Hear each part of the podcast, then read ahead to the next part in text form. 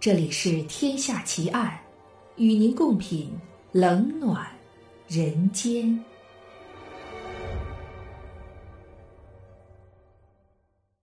各位听友，大家好，我是暗夜无言。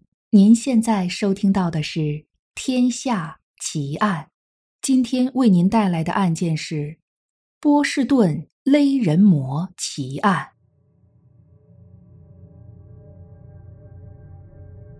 大约在同一时间，有一个警员来到布里奇华特医院提取阿尔伯特的指纹，想看一看他是不是那个波士顿勒人魔。但不久之后，阿尔伯特就主动告诉人们，说他实际上就是那个波士顿勒人魔。纳塞尔联系了他自己的律师拜利，拜利会见了狱中的阿尔伯特，他录下了他们之间的谈话。然后将录音放给警方听。拜利说，他确信阿尔伯特就是波士顿勒人魔。最终，警方也得出了同样的结论。这样，剩下的另外一个更大的问题是如何处理一个自我坦白的杀人犯，以及如何应对人们对正义的要求。后来。拜利成为了阿尔伯特的辩护律师。一九六七年一月十日，阿尔伯特接受审判，不是因为波士顿勒人魔系列谋杀案，而是因为绿衣人连环入室强奸案。在审判过程中，拜利承认阿尔伯特就是波士顿勒人魔，目的是为了让他能够被关押在精神病院中，而不是去坐牢。阿尔伯特被判定犯下了绿衣人系列罪行，并被判处终身监禁。在阿尔伯特被转送到沃波尔州立监狱去之前，他和另外两名病人从布里奇华特医院逃了出来，在外面逗留了三十六个小时，之后又自首了。尽管整个地区都因为波士顿勒人魔逃出来了而恐慌不已。但他自己却说，他逃出来只是为了表明他想待在精神病医院中而已。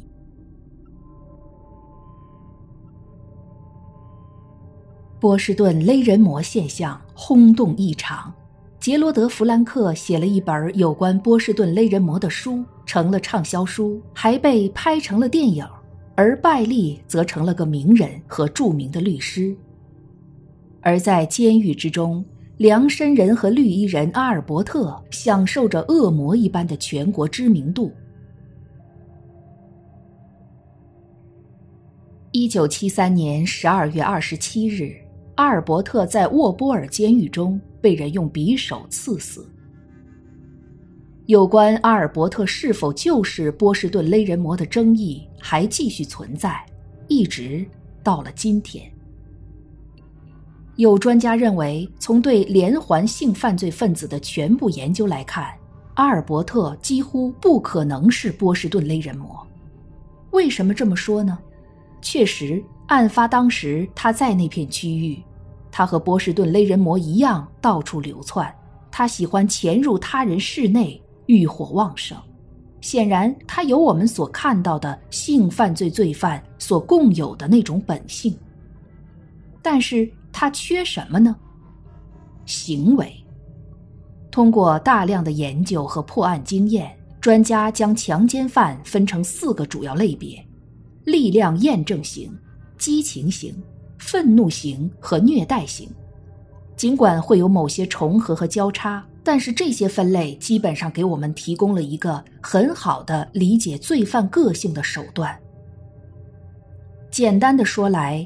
力量验证型是那种感觉自己卑微无能，并需要通过强迫妇女和自己发生关系来弥补此种卑微感的罪犯。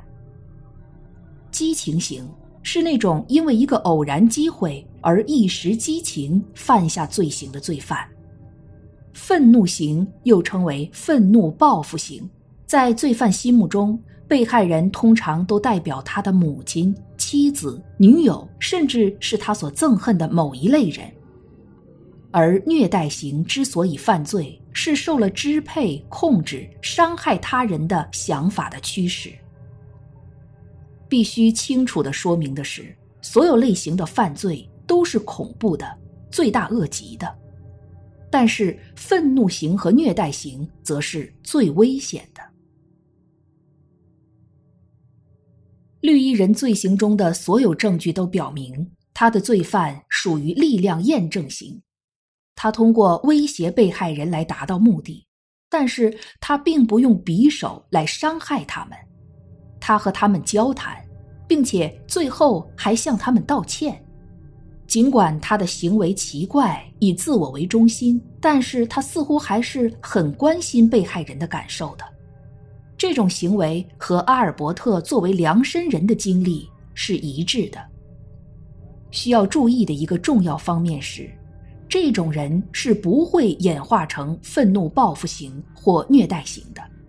光从阿尔伯特的背景本身就表明，他不大可能是波士顿勒人魔。他虽然憎恨他的父亲，但是和母亲以及妻子关系良好，这不是愤怒型罪犯的特征。但是阿尔伯特遭受了妻子生下一个残疾孩子所带来的刺激。再加上妻子不愿意和他进行夫妻生活，专家认为他是完全可能演化成一种力量验证型罪犯的。看一看波士顿勒人魔犯下的罪行，我们就可以明显感觉到，这是一位虐待型的罪犯。他不仅针对年轻女士，而且也针对更老年的、更容易受到攻击的妇女。他不仅强暴他们，而且不停的殴打他们。他用被害人身上的衣服将他们勒死。他摆放好被害人的姿势，以此来羞辱他们，并让任何来到犯罪现场的人感到震惊。从行为角度来说，这两类犯罪的任何方面都是完全不同的。值得注意的是，在安娜被杀死之后。绿衣人还在继续作案，阿尔伯特或者任何其他的杀人犯都不可能在如此残酷的杀人之后又重新回到绿衣人犯下的那些轻微的罪行中去。阿尔伯特本身也不是一个愤怒型或虐待型的人，如果他是的话，这种行为肯定早就在他生活中的其他方面露出苗头了。并且他在监狱服刑期间肯定也会表现出此种行为。尽管阿尔伯特不会犯下像波士顿勒人魔那种残暴野蛮的罪行，但是，一旦有人向他做出这种心理暗示，他就会将那些罪行揽在自己的名下。这也是很容易理解的，因为如果他是个力量验证型罪犯的话。那么，任何能让他显得更加有男子汉气概的事情，都会很符合他的心意。在他作案的地区，如果他能够被人们看作一个著名罪犯的话，至少也算得上是个人物了。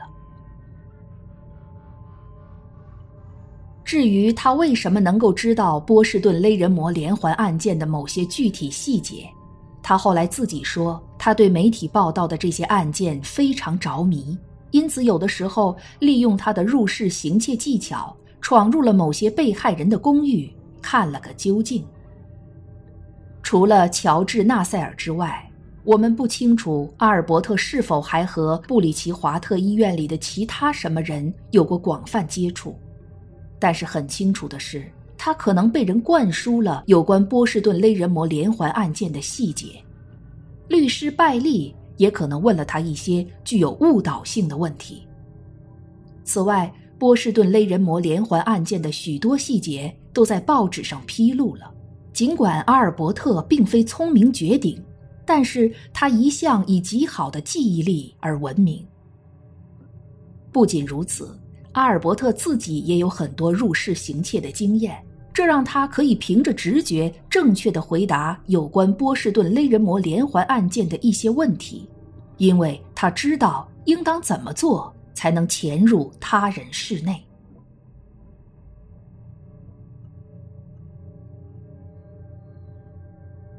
许多富有成就的警探从来都不相信阿尔伯特就是波士顿勒人魔。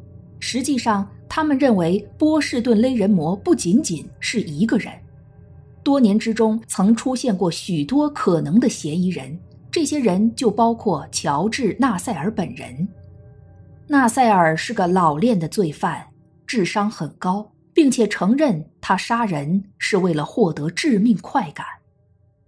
然而，他一再否认自己是波士顿勒人魔，并且警方也没有做出什么努力来调查他是否和那些案件有关。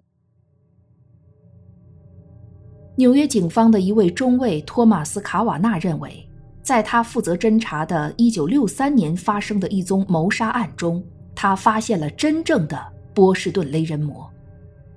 在那个案件中，一名62岁的妇女被查尔斯·特里勒死。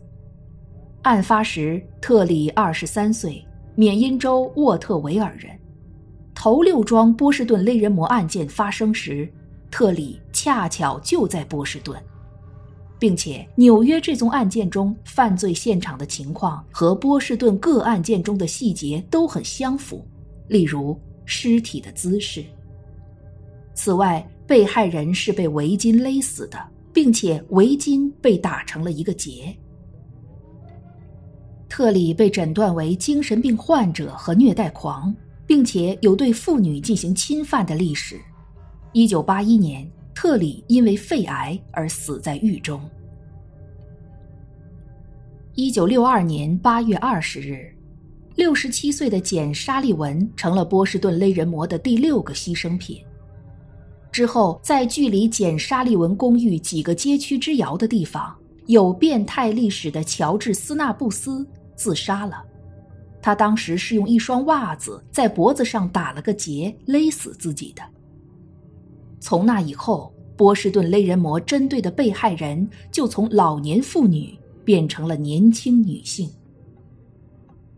另外一个嫌疑人曾经也是布里奇华特医院的病人，他待在那家医院的时间和阿尔伯特有一定的重合，他被怀疑为是杀害安娜、简·沙利文和第一阶段谋杀案中其他三个被害人的嫌疑人。因为在相关案件发生的时间中，他都从医院里消失了。他是个精神病患者，智商很低，经常对母亲拳打脚踢，还曾经试图杀死自己的母亲。据说他曾经对自己的姐姐说：“他就是波士顿勒人魔。”此外，布里奇华特医院还有一个病人也可能是嫌疑人。这名男子待在布里奇华特医院的时间和阿尔伯特待在那里的时间重合了五个星期。在波士顿勒人魔连环谋杀案发生期间，他正在波士顿地区上大学。他也被诊断为精神病人，智商极高，并且还有吸毒史以及犯下其他轻微罪行的历史。他曾经因为虐待怀孕的妻子而被捕。朋友们说。他经常会突然暴怒，变得极端暴力，并且他曾经说过要除掉所有妇女，以拯救这个世界。这些人都和波士顿勒人魔的侧写非常相似，但一直到最后也没有能够证明他们之中究竟谁才是真正的波士顿勒人魔，又或者真正的凶手。并不在他们之中。而对于阿尔伯特来说，没有人知道他为什么承认自己是波士顿勒人魔，但他同时又在狱中写下了一首诗来故弄玄虚，来增加他的神秘性。这首诗的结尾是这样写的：“今天，他被困在监狱中。”内心深处埋藏着一个只有他才知道的秘密。每个地方的人们都满腹狐疑：勒人魔到底在狱中，还是在到处游弋？